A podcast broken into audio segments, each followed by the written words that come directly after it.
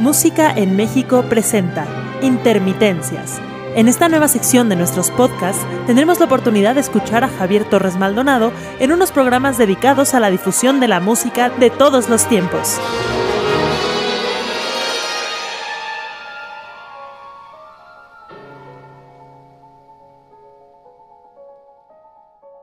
Amigos de Intermitencias, les saluda Javier Torres Maldonado desde Milán, Italia. Bienvenidos a un nuevo episodio de nuestro programa.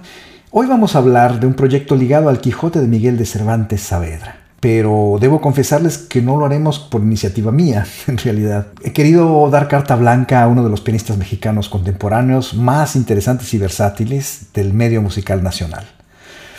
Uno de los temas constantes en el Quijote de Cervantes y de estudio común de la obra es el idealismo. De hecho, puede decirse que Don Quijote representa en la obra este idealismo. Idealismo que se proyecta no solamente en la gloria o en el honor, sino también en el amor. A este idealismo se opone un personaje fundamental en la novela y este representa la realidad. Me estoy refiriendo desde luego a Sancho Panza. El Quijote se proponía ser el mejor de todos los caballeros andantes que jamás hubiesen existido. ¿Qué es lo que hace un ideal diferente de cualquier otra idea? Seguramente su naturaleza prácticamente inalcanzable. Quien los hace propios debe de dar lo mejor de sí. Creo que por eso sean escasos el día de hoy, puesto que lo que se desea es lo inmediato, lo superficial. En un mundo en el que impera el egoísmo, una persona con ideales es aquella que defiende firmemente las ideas en las que cree y trata a través de ellas de dar lo mejor de sí. Bien, pues hoy nos acompaña virtualmente en este programa un músico que posee estas cualidades y por ello, como decía al inicio, he decidido darle carta blanca en la música que nos va a proponer. Lo invité para que nos hable de su último proyecto, a través del cual trata de compartirnos sus ideales como artista.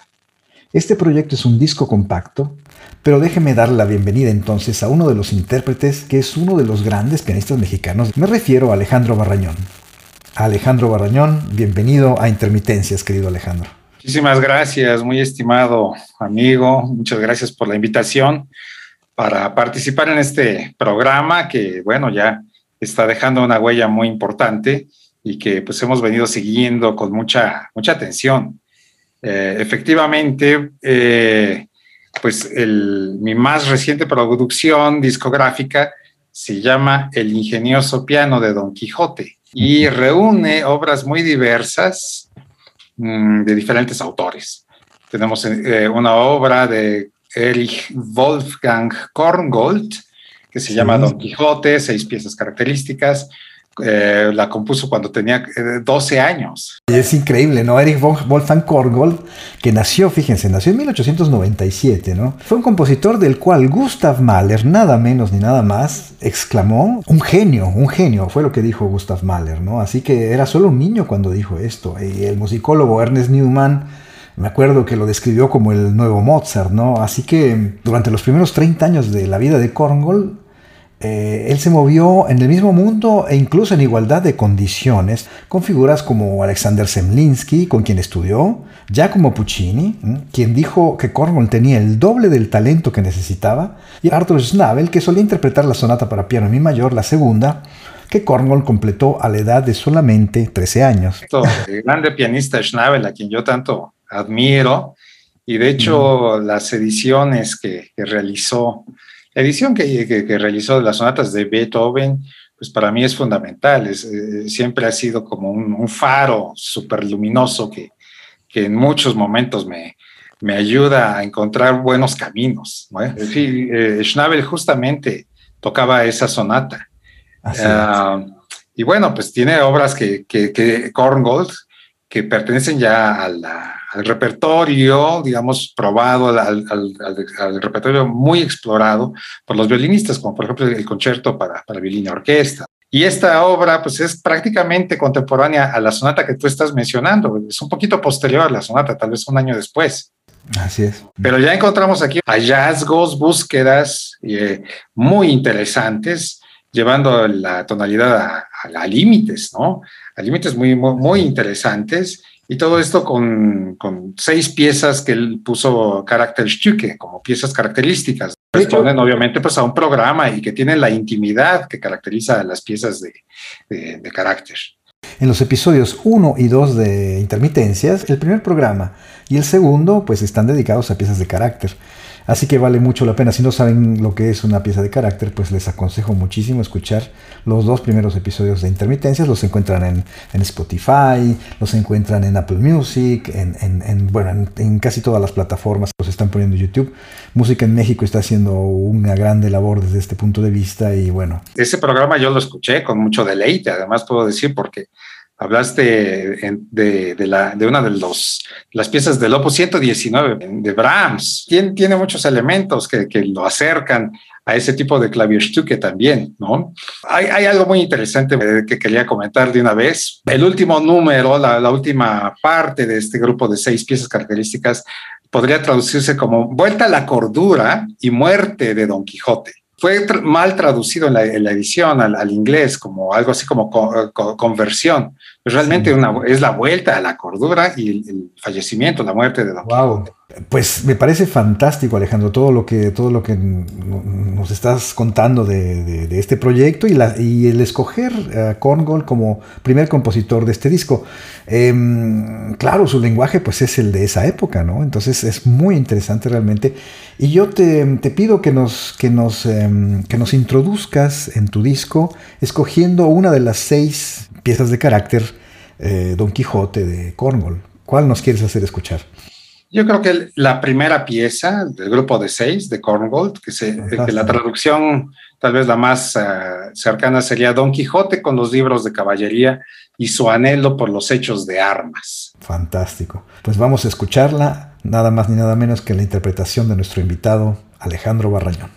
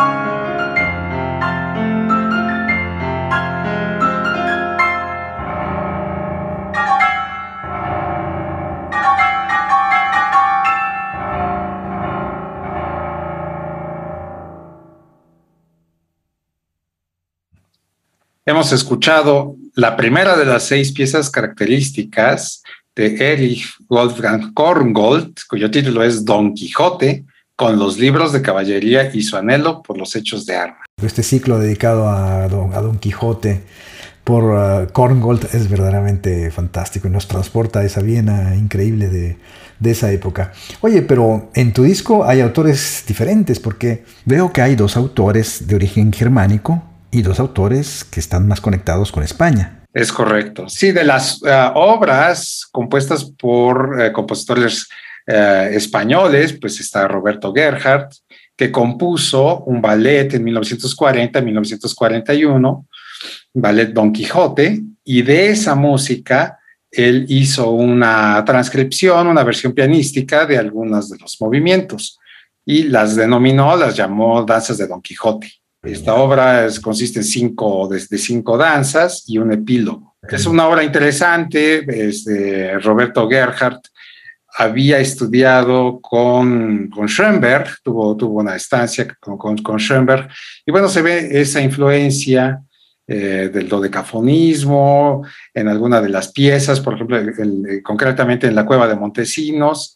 Eh, es un, un, lenguaje muy interesante, tiene elementos también de neoclasicismo. Y la, la última pieza que, que, yo creo que sería bueno escucharla es el epílogo. Sí, mira, yo de lo que me acuerdo de Roberto Gerhardt es el, el es que él estudió piano con Enrique Granados, además. Y creo que conoció a Pedrell también, ¿no? Y, y composición con Felipe Pedrell, que, que sí. fue maestro de Albeniz y de Manuel de Falla, nada menos, ¿no? Entonces sí, digo, sí, además, además, Gerhardt fue eh, realmente... Eh, digamos, uno, uno de los principales promotores del Festival Internacional de Música Contemporánea, que se celebró en Barcelona en 1936 y fue donde se estrenó el concierto para violín de Alvar Berg, de hecho. ¡Oh, ¿no? qué maravilla! Así que, digo, era, era un, un, personaje muy, muy interesante, ¿no? Porque además llevó una labor, eh, llevó a cabo una labor importante de recolección, edición e interpretación de música antigua española desde el Renacimiento hasta el siglo XVIII, ¿no? Y bueno, claro, con la llegada al poder del dictador Francisco Franco, tuvo que exiliarse en Francia y luego en el Reino Unido. Eh, bueno, pero creo que hemos hablado demasiado. Vamos a escuchar otra, otra pieza de tu disco. Vamos a escuchar de las danzas de Don Quijote de Roberto Gerhardt, el epílogo.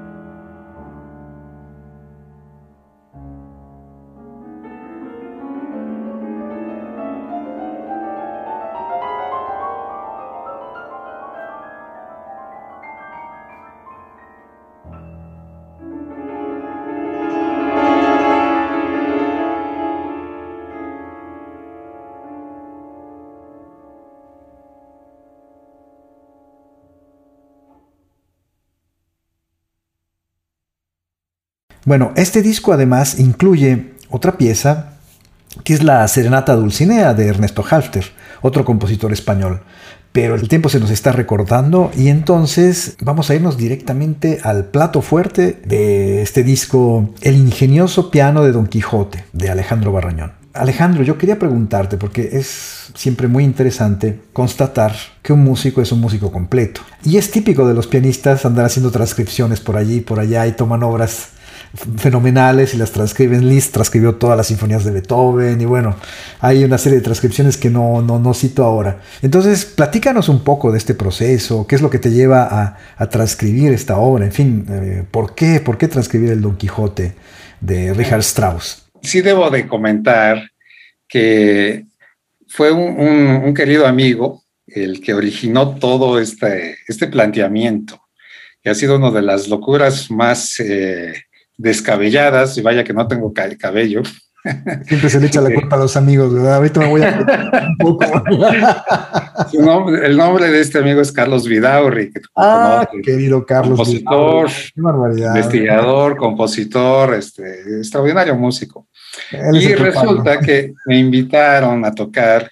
Él estaba trabajando en aquel tiempo en el Museo Iconográfico del Quijote. Ah, ya es y me, me, me, invitaron a, a, realizar un programa pues que tuviera relación con el Quijote.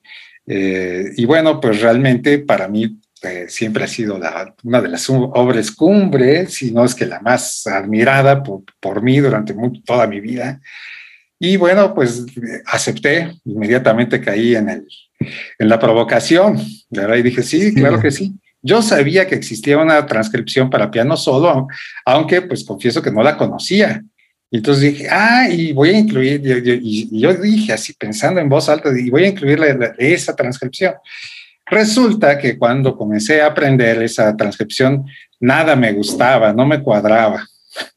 Eh, y había muchas como incongruencias, tú sabes, este, en el contrapunto, en la conducción de las voces, en la, en la, lógica de, de, de los planteamientos. ¿no? Claro. Había algo que, que, que, estaba mal realizado y era pues, provocado simple y sencillamente porque pues, la partitura orquestal no es posible transcribirla. De hecho, en el disco yo la llamo adaptación, es una libre adaptación. Claro. Y, eh, ¿Y qué me inspiró? Bueno, desde luego, como, como, tú dices, esa maravillosa literatura que ya existe de Liszt, de, de que viene desde, de, desde mucho antes, o sea, pero que en el siglo XIX, y, esto es a raíz también de que el piano se convierte en un instrumento que va adquiriendo nuevas fuerzas, que se va transformando, utilizando cada vez más uh, partes metálicas que resuenan más, que, se, que la ingeniería de los, de los, instrumentos permite que el, instrumento, el piano, se vuelva un, poderosísimo, eh, una poderos, poderosísima fuerza sonora, colorística, este, entonces, pues de, de ahí me, me viene, me, me, viene mucho la admiración a, a, esos planteamientos, pero no solamente del siglo XIX, porque pues, tú sabes que incluso, por ejemplo, el grande compositor Kurtag, por ejemplo, ha sido un grande transcriptor, ha, ha transcrito hasta eh, pues, eh, obras de Bach, creo que está eh, este, Gesualdo, Machot, cosas de lo que, que, uno jamás se imaginaría que pudieran eh, tener algún espacio en el piano bueno, pues él, él lo, lo, lo, planteó. Dijo, bueno, pero tengo que, que, tener un método, tengo que tener una forma de, de realizar bien este trabajo. ¿no?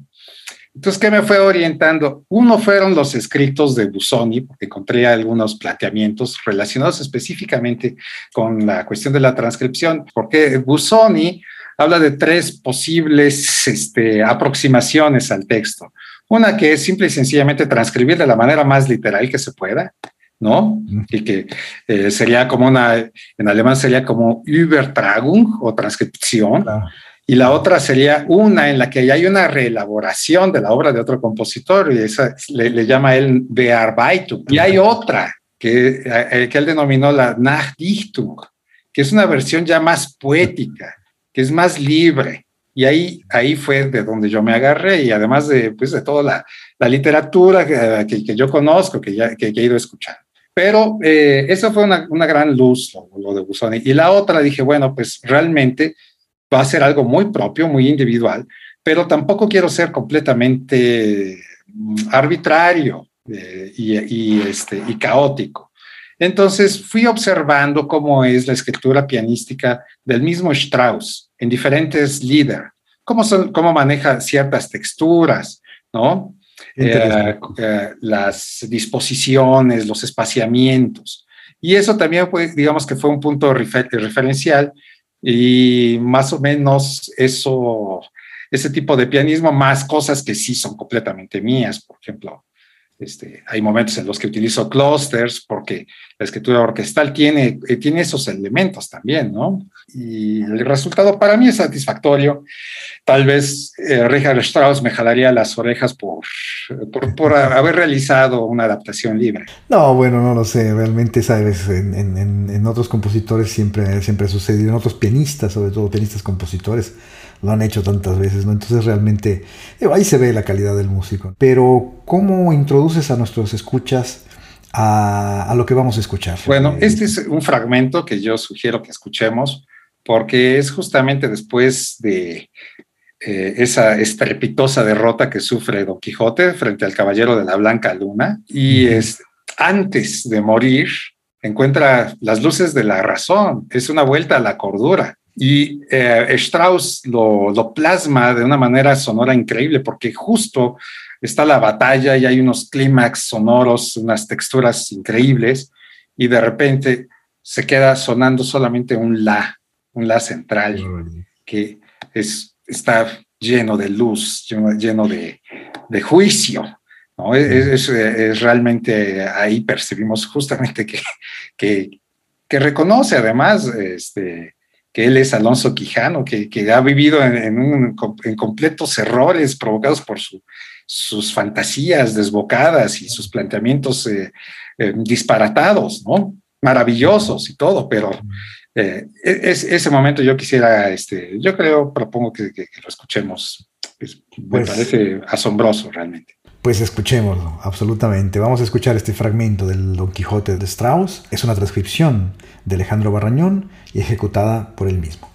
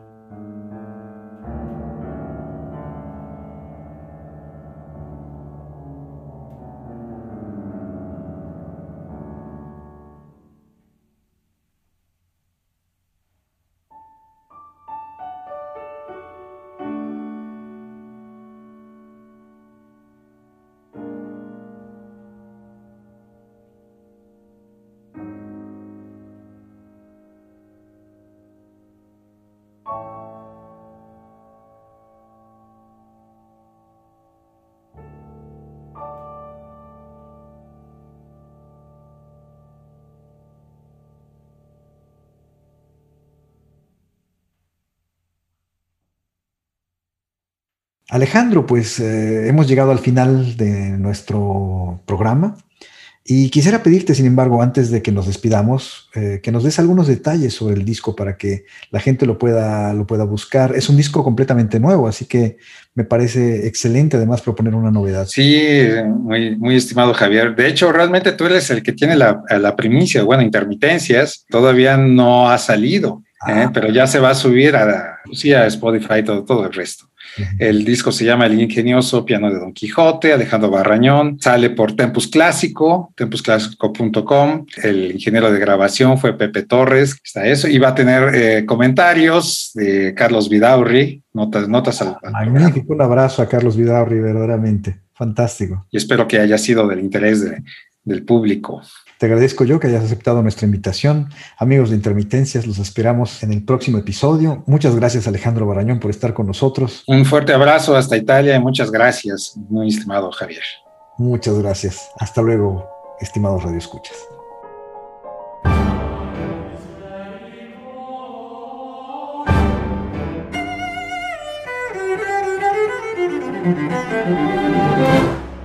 Gracias por escuchar nuestra nueva sección Intermitencias. Esperamos haya sido de tu agrado. No olvides seguirnos en nuestras redes sociales de Música en México para enterarte de todo lo que tenemos preparado para ti.